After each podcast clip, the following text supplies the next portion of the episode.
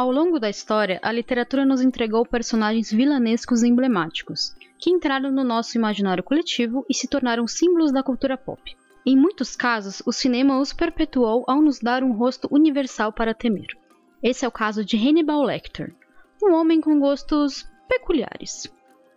Eu sou Julia Gavilan e esse é o Mais Que Um Filme.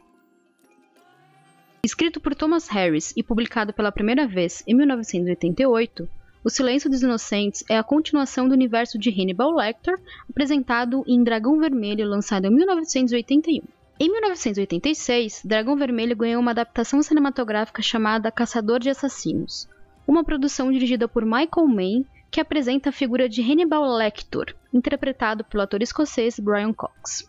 Não está claro se o nome Lecter foi mudado propositalmente, Porém, o personagem é bastante secundário e aparece em apenas duas cenas. O foco do filme está em Will Graham, um agente do FBI aposentado que retorna ao trabalho para encontrar um assassino apelidado de Fada do Dente, o que resulta em uma visitinha ao canibal que não é exatamente o predador inteligente que estamos acostumados. Esse terror psicológico neo-noir foca no trabalho forense realizado pelo FBI para rastrear assassinos em série, além de mostrar os efeitos psicológicos a longo prazo que afetam os criadores de perfis como protagonista. Apresentando um senso de dualidade entre quem caça essas pessoas e os assassinos, o filme ganhou críticas mistas na época do lançamento, que foram refletidas em uma bilheteria ruim. Anos mais tarde, o filme ganhou críticas mais positivas e reacendeu o interesse do público, tornando a produção um filme cult.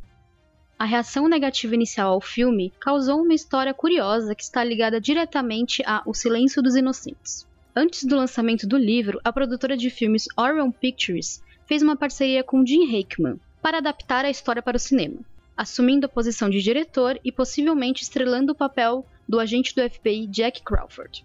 Após negociações, ficou acordado que os custos de 500 mil dólares dos direitos ficariam entre o ator e a produtora.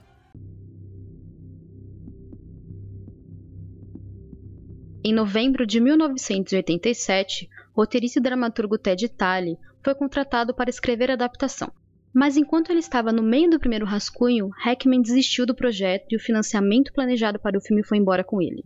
Apesar disso, o cofundador da Orion, Mike Medafoy, insistiu que Talley continuasse escrevendo o roteiro enquanto eles buscavam um novo financiamento e um novo diretor. Um novo financiamento foi encontrado, e a busca por um diretor os levou a Jonathan Demme, que decidiu aceitar o trabalho após ler o livro de Harris. Segundo Talley, pouco foi modificado do primeiro rascunho escrito por ele para o roteiro final filmado em novembro de 1989. Entretanto, os direitos de Hannibal estavam nas mãos de Marta e Dino De Laurentiis, que haviam produzido Caçador de Assassinos e se decepcionaram com a bilheteria de 8,6 milhões de dólares na época. Esse valor era menor que o custo de impressão das publicidades do filme. Então, quando Harris terminou O Silêncio dos Inocentes, os De Laurentiis nem se importaram em ler o livro, mesmo com os direitos do vilão em mãos. Quando a Orion Pictures surgiu interessada em usar o personagem em outro filme, Dino De Laurentiis concordou em emprestar o personagem de graça. Em entrevista dada ao Guardian em 2001, Marta De Laurentiis afirmou que eles tinham medo de fazer um novo filme. Então, a melhor solução foi permitir que o personagem fosse usado, torcer para que ele fosse bem sucedido e gerasse frutos no futuro. E gerou. Uma lista de atores que incluía nomes como Robert De Niro, Al Pacino e Daniel Day-Lewis foi criada. Mas Anthony Hopkins foi considerado o ideal para interpretar um personagem com base na sua atuação em O Homem-Elefante, lançado em 1980. Na época, Hopkins estava em Londres trabalhando em uma peça chamada Amy Butterfly.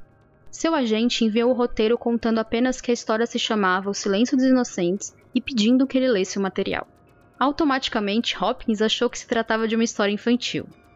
Em uma conversa com Jude Foster no aniversário de 30 anos do lançamento do filme, o ator contou que leu 10 páginas do roteiro e telefonou para o agente perguntando se existia uma oferta real pelo papel.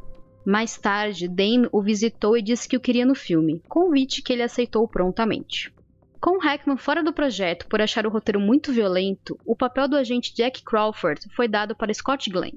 Para a construção desse agente encarregado da unidade de ciência comportamental do FBI, o ator se encontrou com John E. Douglas, o famoso agente que ficou conhecido por entrevistar condenados por assassinato e trabalhar na criação de perfis de criminosos, em especial assassinos em série.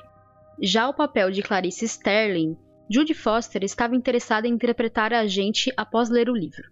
Entretanto, o diretor não acreditava que ela era a escolha certa para o papel, apesar de Fox ter acabado de ganhar um Oscar de melhor atriz por sua atuação no drama criminal Acusados, lançado em 1988. O papel foi oferecido para outras atrizes que recusaram por motivos parecidos. Michelle Pfeiffer contou mais tarde que recusar o papel foi uma escolha difícil, mas ela ficou nervosa com a temática na época.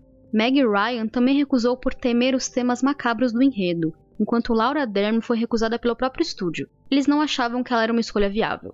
No fim, Foster ficou com o papel de Clarice devido à sua óbvia paixão pela personagem.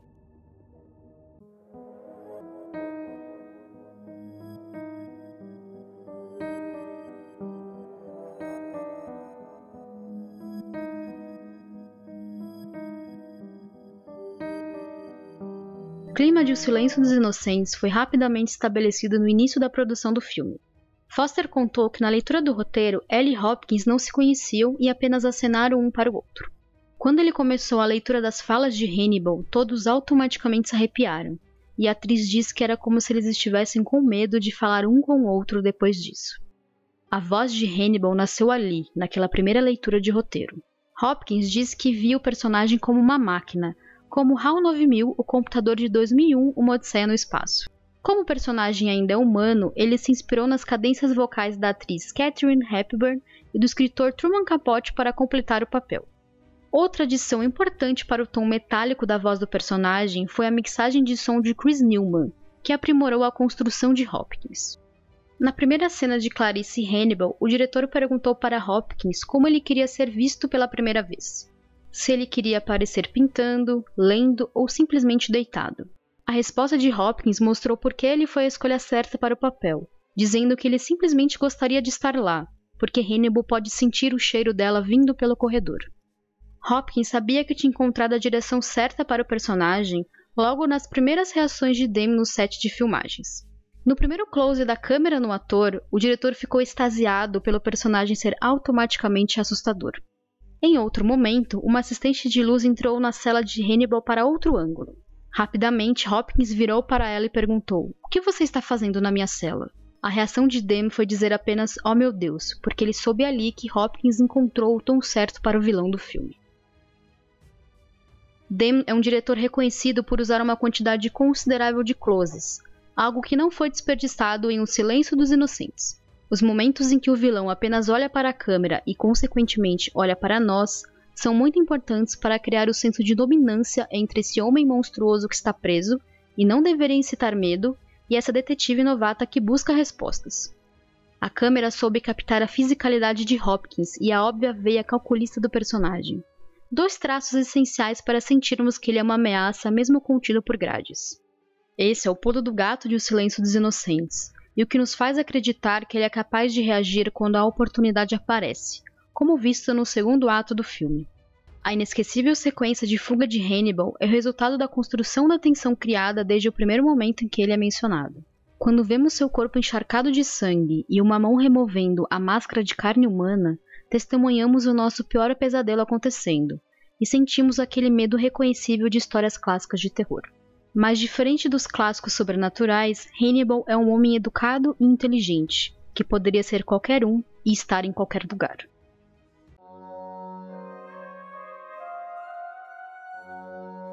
Enquanto Hannibal é uma força da natureza, Clarice é a heroína complexa perfeita para enfrentá-lo exatamente por ser o oposto. É sua forma de se relacionar com as vítimas que torna a personagem maior do que ela aparenta ser à primeira vista.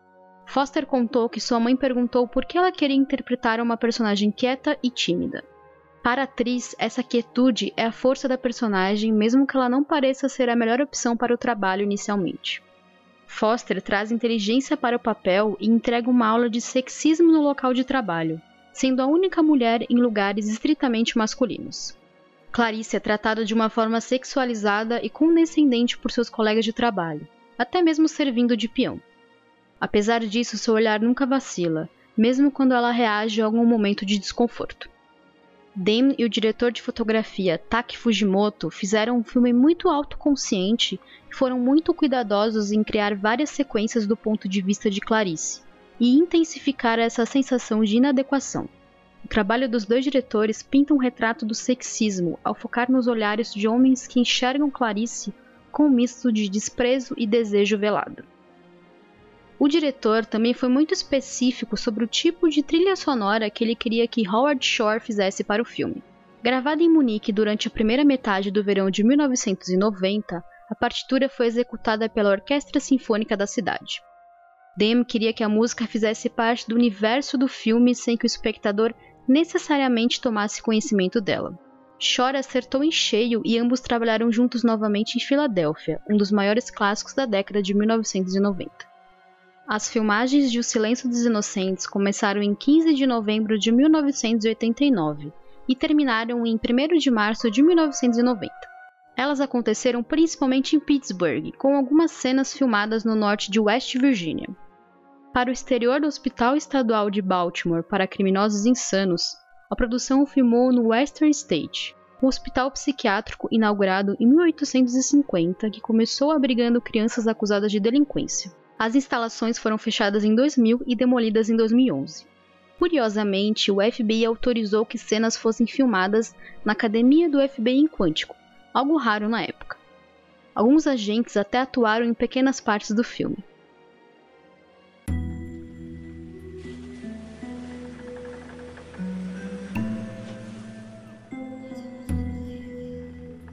Silêncio dos Inocentes foi lançado em 14 de fevereiro de 1991 nos Estados Unidos, arrecadando quase 14 milhões de dólares durante o primeiro final de semana do feriado do Dia do Presidente. O filme ficou em primeiro lugar nas bilheterias dos Estados Unidos no final de semana de estreia e seguiu na liderança por mais cinco semanas, além de ficar em quinto lugar na lista de maiores bilheterias globais de 1991. Em outubro do mesmo ano, O Silêncio dos Inocentes foi lançado em VHS e foi o filme mais alugado nos Estados Unidos após o lançamento. Esse sucesso foi refletido no Oscar de 1992, onde o filme levou cinco estatuetas: melhor diretor, melhor ator para Hopkins, melhor atriz para Foster, melhor roteiro adaptado para tele e melhor filme, o maior prêmio da noite. O Silêncio dos Inocentes foi apenas o terceiro filme da história a conseguir esse feito. Além disso, Demi também ganhou o Urso de Prata de melhor direção no Festival Internacional de Cinema de Berlim. Entretanto, nem tudo foi positivo em O Silêncio dos Inocentes. Membros da comunidade LGBTQ+, apontaram corretamente que o filme tinha elementos transfóbicos e homofóbicos pela forma como Buffalo Bill é retratado. Nem o livro nem o filme declaram a orientação sexual do personagem, apesar de Hannibal falar que Bill, entre aspas, não é realmente transexual.